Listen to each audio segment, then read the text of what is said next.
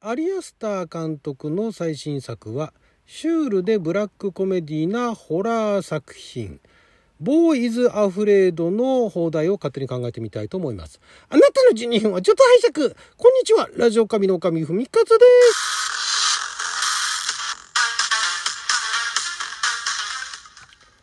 今日は2023年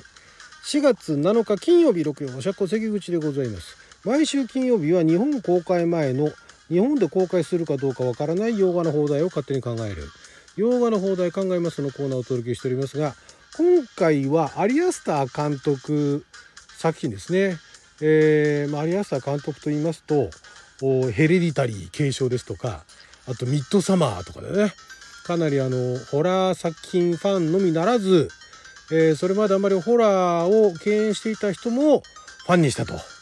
いう私は怖いんでどっちも見てませんけれども その監督の最新作が、えー、今年4月21日に、え全米で公開予定。で年内に日本でも公開されることになってるみたいですね。タイトルが「ボーイズ・アフレード」と。でボーというのは BEAU と書いてボーでこれあの主人公のキャラクターの名前ですね、えー、主人公がボー・ワッサーマンっていうね、えー、キャラクターなんですけれどもそのボー・ワッサーマンがボー・ワッサーマンがですね、えー、まあ、ちょっとあの変質狂パラノイア気味なんですね。で、えー、まあ、あのお、父さんはもういないのかな。で、お母さんは、その、まあ、息子をめちゃくちゃ可愛がっている、えー、もう、もう結構なね、お年の方、まあ、だって主演ホアキン・フェニックスですからね。えー、結構なお年なんですけれどもおまあその、えー、なんでしょうまた家に、ね、そのお母さんのいるところに、まあ、会いに行くってなった時に、まあ、そのメッセージかなんか残ってて「愛してる愛してる」と、ね、言ってるわけですね。でちょっとその主人公の坊はなんかちょっとそこら辺複雑な表情でその留守電かなんか聞いてるんですけどもでいざじゃあ母親のとこに行くってなった時になんかあの急にそのお母さん死んじゃったと。いう報告が入るらしいんですね。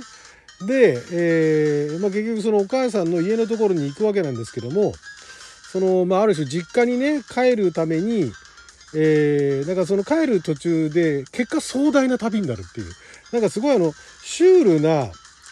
なんかねただ普通に帰れないっていうねなんかいろんなあの幻想というか何ですかねこの予告でも結構ねそこら辺のあの雰囲気はもう見せてるんですけれども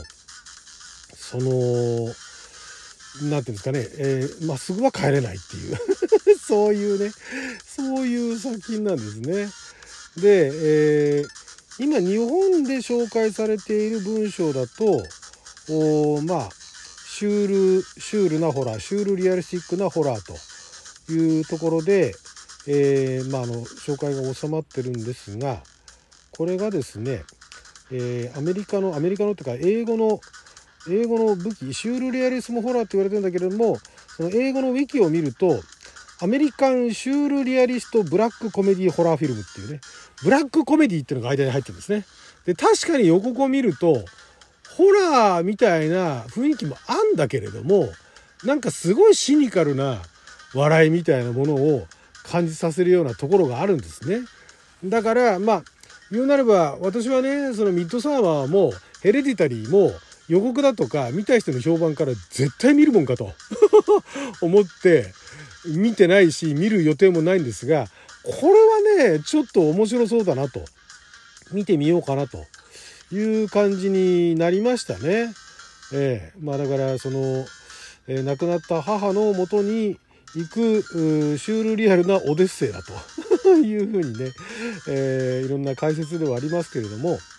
これあの監督のアリアスターはね先ほどお話ししましたようにヘレディヘレディタリー継承だとかねミッドサマーあたりでも日本では有名ですが主演演じるのがあのホアキン・フェニックス。ホアキン・フェニックスもいろんな役やってますよね。最近だと一番話題になったのはジョーカーですけれどもそれ以外も私大好きなのは「ハー」っていうね、えー、未来の、えー、近未来 SF で、えー、奥さんだったか彼女だったかと別れてで結局その AI とねしかもあの顔もない音声 AI と恋に落ちるっていうね。あれ面白かったですけどすごい好きな作品なんですが。っていうのをやってたりだとかあとまあ有名なところではあの、何ですか。あの作品300だっけ？300じゃなかったかな。なんかあのねえー、敵の将軍みたいなのやってましたよね。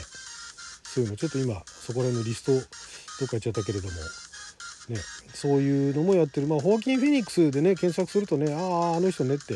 結構日本で出てる公開されてる映画でもバンバン主役級のね役を演じてますんでね。でそれ以外の方が、えー、ちょっとあんまり知られてないですねパティ・アン・ルポネとかパティ・アン・ルポネさんってこの人なんか日本であったかな？あ日本日本のはパティパティ・ルポーンさんか。パティ・ルポーンさんうーん。あ刑事ジョン・ブック。そうですか。最近だとねスイニー・トッドパーカーラストクリスマス。わからないな。それないぜ。フレイジャーにも出てると。ドラマにも出てると。結構まあいろいろ出られてるんで、まあ、見りゃ見りゃ分かる。これがお母さん役ですよね。確かね、えー、もう73ですからね。御年ね。パティール・ポンさんがあお父さんだったりだとかあとそのお母さんのまだ若かりし頃美しい若かりし頃を演じてるのがこの人がゾーイ・リスター・ジョーンズさん。これはちょっと日本では知られてないか。ゾーイ・リスター・ジョーンズさんとかあとは、えーと、エイミー・ライアンさん。えー、この人はこの人はどっか日本語であるね。エイミー・ライアンさんはこの人はあと何てワーニャおじさん欲望という名の電車新しい方これ舞台の方か舞台女優で結構活躍されてる方なんですねまだお若そうですけれども、えー、映画だと最近だと「ロストガールズ」だとか「ストレンジャーフェア」レイトナイト、私の素敵なボス、モンスタートラック、いろいろ出てますけれども。おあ、でもそうか。写真の見た目が若いだけで年あんまり私と変わらなかったですね。びっくりした。びっくりしたぞ。さあ、そんなあの方たちが出ている。だからまあ有名な日本人にも馴染みがあるというところではホアキン・フェニックスと、でもまあ監督はアリアスターでしょ。それだけでまあ、それは日本でも公開するよねと、えいうのはもうあの言われるまでもなく、まあ、リアスター監督はねもう今あの日本でも結構ヒットヒットしてんのか分かんないですけどすごいでも話題になってますよね。ミッドサマーとかね結構あのたくさんご覧になった方がいたみたいでそういう話を聞けば聞くほど絶対見ないって思うんですけどね。すっごい怖そうなんで。であの配給がやっぱり、えー、プロダクションが A24 ですね。映画制作配給かな？をやってるんですが大胆かつ独創的に堕落した新作映画だそうですけれどもこれねじゃあ日本でま公開されるわけなんですがまあかなりの確率で「ボーイズ・アフレイド」になりそうなまあボーって人の名前ですからね「ボーイズ・アフレイド」になりそうな、ね、ミッドサマー・ヘレディタリーときてねボーイズ・アフレイドアフレイドだけになることはないですよねボーイズ・アフレイドはだからボーは恐れてるってことですよね直訳するとね。でも、棒は恐れてるっていう放題にはしないでしょうね。棒の恐怖でもないしね。棒の、棒の恐怖ってね、いやななんとなくそれっぽくていいかもしれないですけど、棒って名前がね、棒にするのか、棒って伸ばし棒にするのか、棒の恐怖って言うと、ポーの一族みたいですよね。棒の恐怖、棒の恐怖でもいいのかな。棒の恐れ。それじゃあやっぱり、ちょっとね、ヘレディタリー継承っていうのもなかなかあの、無理くりやった割にね、えー、結果良かったんじゃないですか、あのタイトルはね。ボーイズ・アフレード。うーん、まあ、ボーイズ・アフレードなんだでしょうけれども、おボーの母、うん、母を訪ねて 母を訪ねて三千里じゃないけどね、でやっちゃうともう完全になんかあのコメディ映画っぽくなっちゃいますからね、タイトルだとね。棒の恐れ。うーん、ある男の恐れ。棒ってね、棒の字が違いますけどね、何がしみたいなね。棒の恐れみたいな。それじゃあダメだよね。これな今のところあの、日本の解説だと、ブラックコメディのところを解説しているページがないんですけども、多分その配給がねもう日本でもほぼ決まっていてで、えー、4月ねアメリカ公開なわけですから作品もね多分、えー、制作スタッフ制作とか配給スタッフがあたりはもう見てるんじゃないかと思うんですよね字幕やる人たちもね。ってなるとどんな話か分かってくるでしょうからそれに合ったようななおかつキャッチなヘレディタリーにせよミッドサマーにせよ。まあでもあれはね現代がヘレディタリーだとかミッドサマーでしたからね。確かね。えー、だからまあそのまんまですけどボーイズ・アフレードですからね。BIA みたいなそういうわけにもいかないですからね。ボーイズ・アフレード。うーん。棒棒が恐れる。棒がうーん。そうだな。母ほど怖いものはないみたいなね。ママほど怖いものはないみたいな。なんかそういうあのあれみたいな昔のあのねなんかドラマ日本のあのお茶の間で流すようなドラマみたいなね。そんなそんな感じになっちゃいますけどね。母ほど怖いものはないみたいな。